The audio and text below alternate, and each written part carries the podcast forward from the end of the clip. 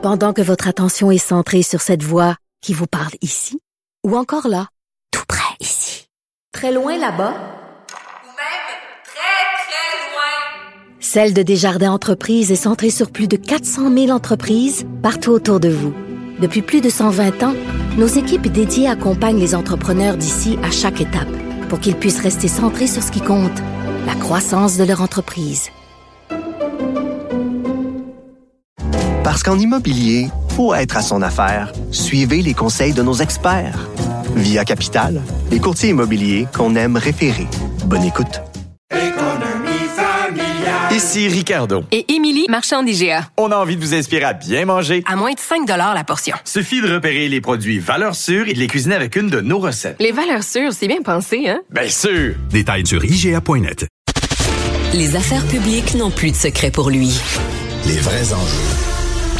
Les vraies questions. On parle donc de cette nouvelle, l'état de santé du roi Charles, qui est euh, un peu plus inquiétant que ce qu'on avait comme nouvelle la semaine passée ou la semaine d'avant, lorsqu'on avait parlé d'opération de la prostate. Donc, on parle maintenant d'un cancer. Damien Claude Bélanger, professeur d'histoire à l'Université d'Ottawa, est avec nous. Professeur Bélanger, bonjour. Bonjour. quel est la, comment dire, le niveau de transparence? Évidemment, dans les démocraties, on dit, bon, les électeurs ont le droit de savoir. Euh, aux États-Unis, ils sont très pointilleux là-dessus, l'état de santé de leur président, puis avec le plus de transparence possible. Comment s'est comportée la famille royale en pareille matière? Ben, je dirais que sur ce dossier, il y a quand même beaucoup de transparence. Euh, bon, la, couronne, c'est une institution, mais cette institution s'incarne dans une personne euh, qui a quand même un certain droit à sa vie privée, mais en même temps, c'est le souverain. Alors, il faut qu'on soit au courant de son état de santé. Euh, je pense que dans les circonstances, ils ont fait preuve d'ouverture. Euh, hmm. Ils avaient le devoir de le dire. En même temps, vous allez me répondre, bon, euh, c'est certain que s'il fait plus, à partir du moment où il annule des activités publiques, là, il, faut, euh, il faut fournir une raison, sinon on va prêter flanc aux rumeurs. Quand sérieux, ils ont le devoir, je crois, de, de, communiquer au public euh, l'étendue du problème. Peut-être pas dans tous les détails, mais c'est un devoir quand même. Oui, c'est ce qu'ils ont fait aujourd'hui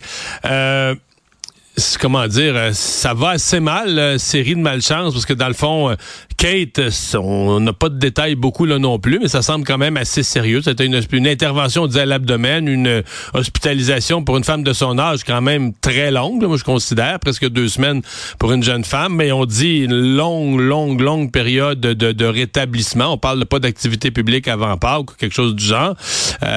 C'est un mauvais début d'année pour la famille royale.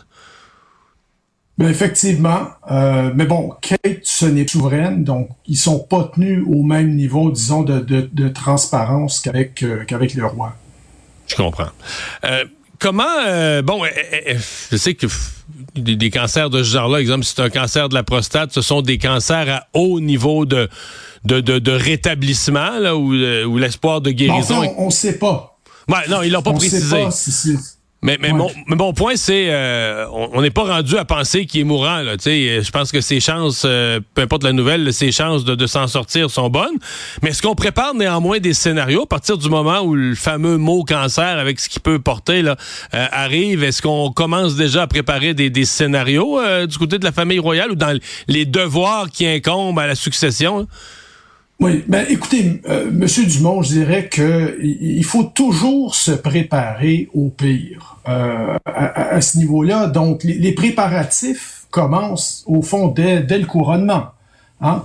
Euh, j'ai fait quelques calculs, vous savez, je suis historien, alors j'ai fait quelques calculs avant de, de, passer en entrevue, et le Canada est passé à la domination britannique en 1760.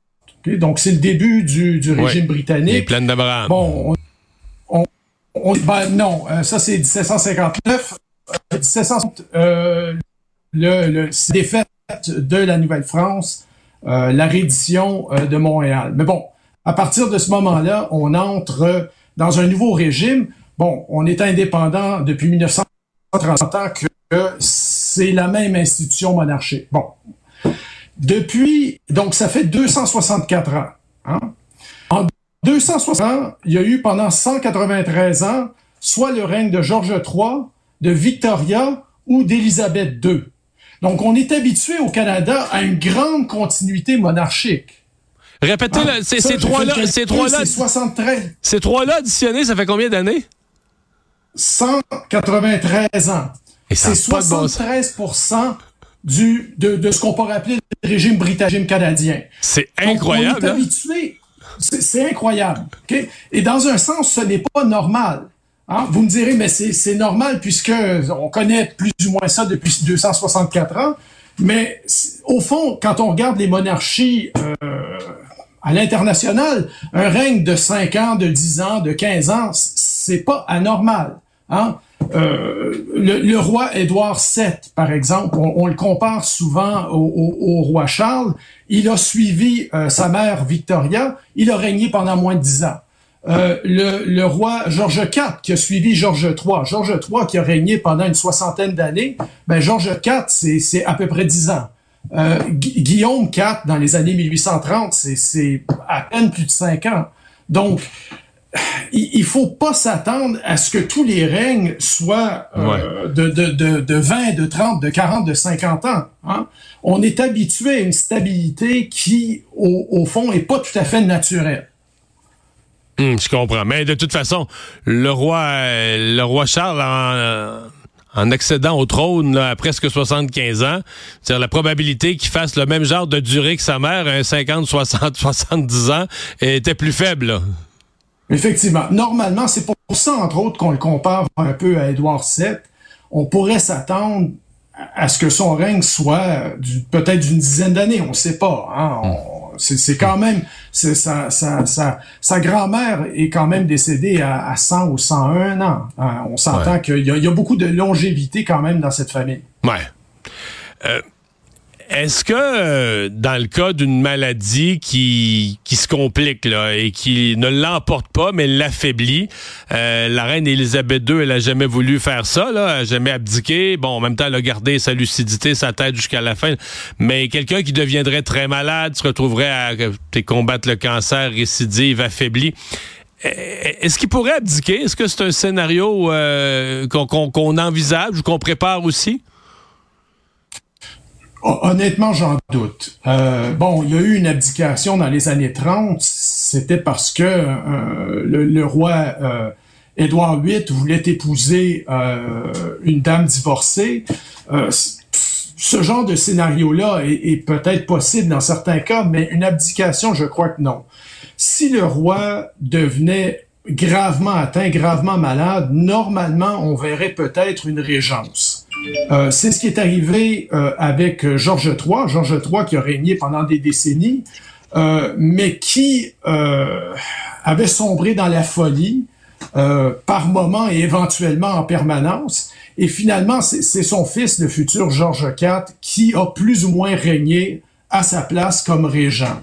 Ça, ce serait possible. Pendant les dernières années. Donc, il y avait encore et- le titre de roi, mais il n'était plus un exercice réel.